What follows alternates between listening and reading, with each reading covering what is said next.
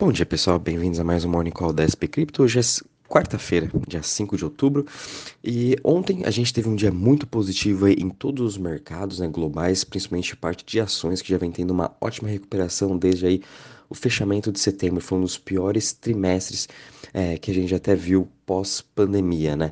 Hoje a gente já está vendo um pouco mais de volatilidade nos mercados. É, tudo isso foi por conta de dados do índice PMI de serviços que veio nos países europeus com o Reino Unido, Alemanha, França e na zona do euro que vieram aí um pouco abaixo da expectativa. De novo, né? Toda essa volatilidade é por conta desses dados econômicos que hoje a gente já comentou desde segunda-feira que podiam sim afetar é, a boa semana que a gente poderia ter, né? Ontem a gente teve notícia até que positiva, né? Uh, por um lado, vindo da, do Banco Central da Austrália, que foi o primeiro banco central a não aumentar os juros conforme o previsto, eles somente aumentaram em 0,25.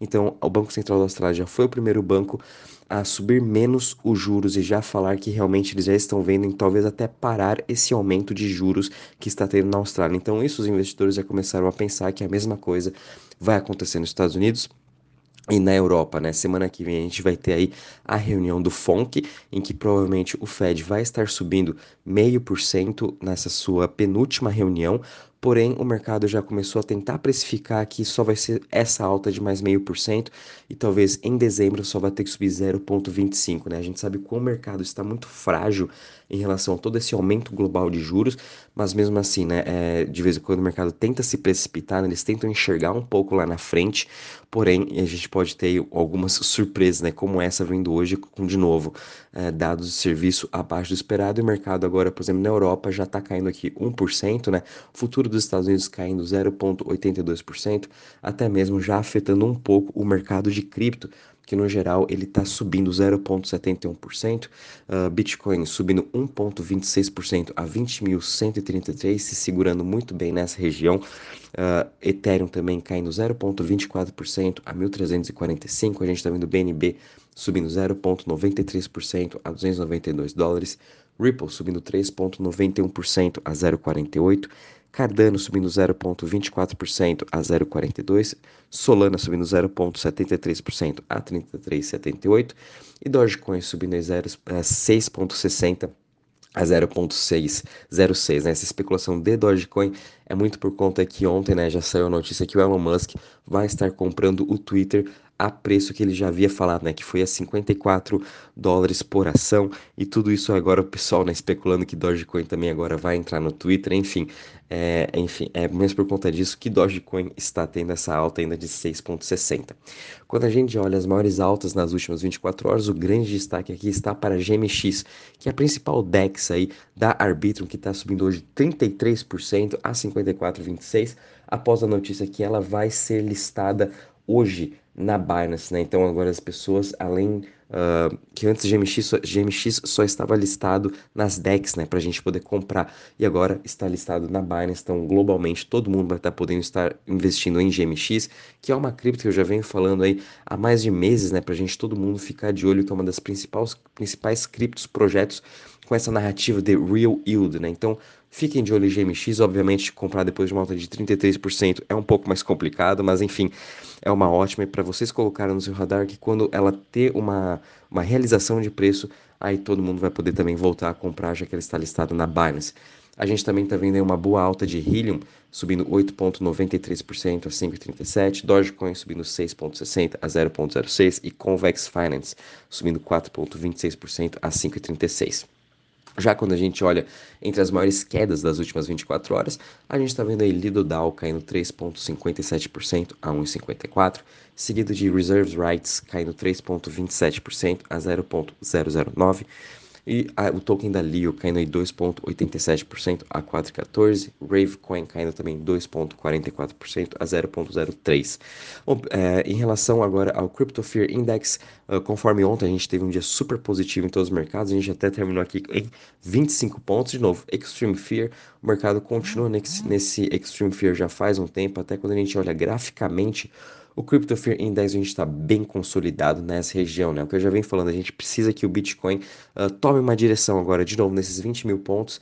Uh, então ele tem que ou realmente voltar aí para os 22, quem sabe até buscar os 25 mil dólares, ou quem sabe cair para os 17 mil, 18 mil dólares. Né? O Bitcoin precisa realmente tomar aí uma, uma direção, já está bastante consolidado e analisando dados off-chain, é, on-chain, né, perdão, a gente pôde ver que está tendo a maior retirada de Bitcoin das exchanges, o número de pessoas que acreditam mesmo no Bitcoin, o número de hodlers, né, já aumentou para cima de 61%, e toda vez que esse número começa a aumentar cada vez mais, né, que são aquelas pessoas que realmente têm convicção uh, em Bitcoin, a gente pode ver aí um aumento nas próximas semanas do seu preço. Né? Muito disso é por uh, supply e demand. Né? Quando a gente tem aí um supply cada vez mais baixo, o aumento, as pessoas querendo buscar mais compra de Bitcoin, a gente consegue ver esse preço. É puramente essa parte de economia.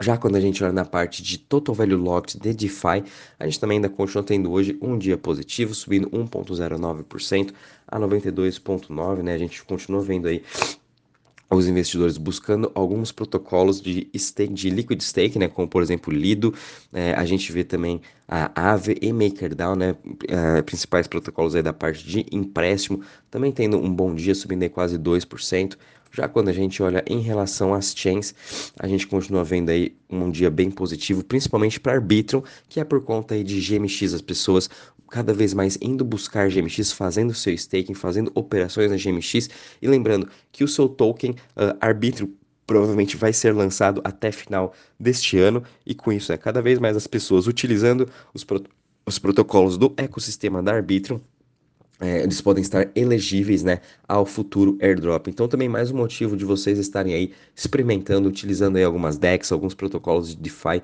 especificamente da rede Arbitrum, para eventualmente ganhar um airdrop. É sempre bom, né? A gente viu quão sucessivo, sucessivo com sucesso, né? Teve aí o Optimus também com esse tipo de airdrop, então mesma coisa pode acontecer com Arbitrum, né? Ela está sendo o principal destaque hoje de praticamente todas as top 20 chains, mas no geral todas elas aí também estão subindo em torno de 1 a 2%, né? Essa semana está sendo bem positiva também para o mercado de DeFi, como a gente pode estar vendo. Bom, pessoal, vindo agora para a parte de notícias, né? Essa semana até que está sendo um pouquinho parada em relação às notícias, sem muitas grandes novidades assim, mas o importante é que a gente continua vendo os fundos de investimento, a gente continua principalmente vendo a Fidelity, né?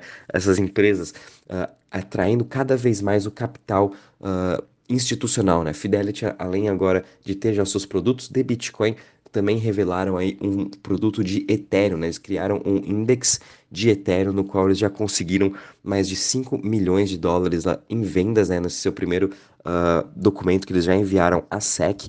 Então, aos poucos também agora Fidelity criando esse investimento institucional para seus clientes, né? Então a gente sabe que o Ethereum já virou Proof of, proof of Stake, o, o, dinheiro institucional, né, as instituições estão de olho, uh, principalmente nessa parte ESG, estão querendo ter uma exposição em Ethereum, agora Fidelity, facilitando mais ainda a entrada desse dinheiro. Então, muito bom isso aí para uh, o mercado geral de cripto, principalmente para essa parte institucional, que quando até o mercado der aquela melhorada um pouco, ter um pouco mais de clareza em relação também a essas recessões globais, a gente pode ver todo esse dinheiro institucional entrando para a Fidelity. Daqui a pouco a gente também vai ver BlackRock, JP Morgan, Goldman Sachs, todos esses grandes bancos também oferecendo esses tipos de produto de Ethereum para seus clientes institucionais. Fidelity já é o primeiro.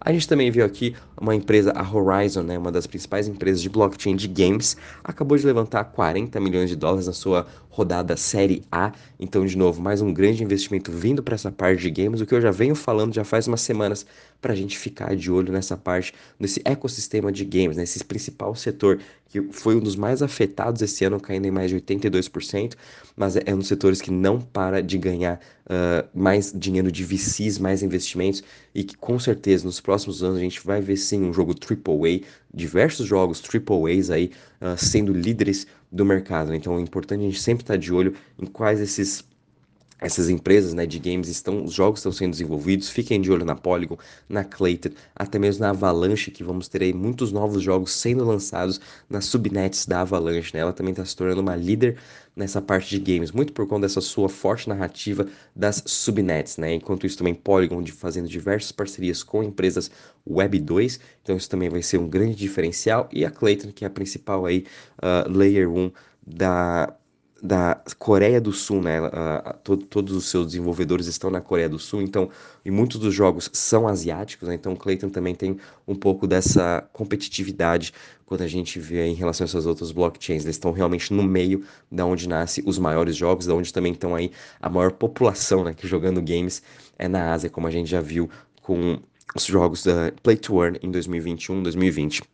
E também, só para finalizar aqui em relação às notícias, a gente viu que também o Japão agora, o primeiro-ministro Fumio Kishida, falou que eles vão continuar investindo em metaverso e NFTs, né, esperando essa grande expansão, nessa grande tecnologia de Web3. O Japão também sendo um dos líderes aí nessa questão de Web3, metaverso e NFTs. Eles, ao pouco, aos poucos, o governo vai entendendo o, o, poder, né, de ter essa questão de NFTs, de metaverso. A gente está vendo até reuniões aqui no Brasil que a gente também está tendo isso. Rio de Janeiro também já está aí no metaverso com parceria com o Upland, né? Apesar que também não é um dos melhores projetos para se ter tido parceria, mas enfim, a gente também está vendo essa evolução aqui, principalmente vindo do Rio. Bom, pessoal, em relação às notícias, é isso mesmo. Muito cuidado com o mercado hoje, com essas notícias que a gente está vendo aí de, de PMIs, dados econômicos vindo da Europa, pode sim afetar um pouco o desempenho uh, dos mercados aqui de cripto, como a gente também está vendo os mercados globais que já estão caindo bastante. Isso pode vir afetar sim é, por lado de cripto, né? Fiquem atentos que amanhã e sexta vão vir dados importantes de emprego, payroll e também uh, dados de seguro-desemprego nos Estados Unidos. Então fiquem atentos porque pode ter mais volatilidade até o final da semana. Qualquer novidade, vou avisando vocês. Um bom dia e bons trades a todos.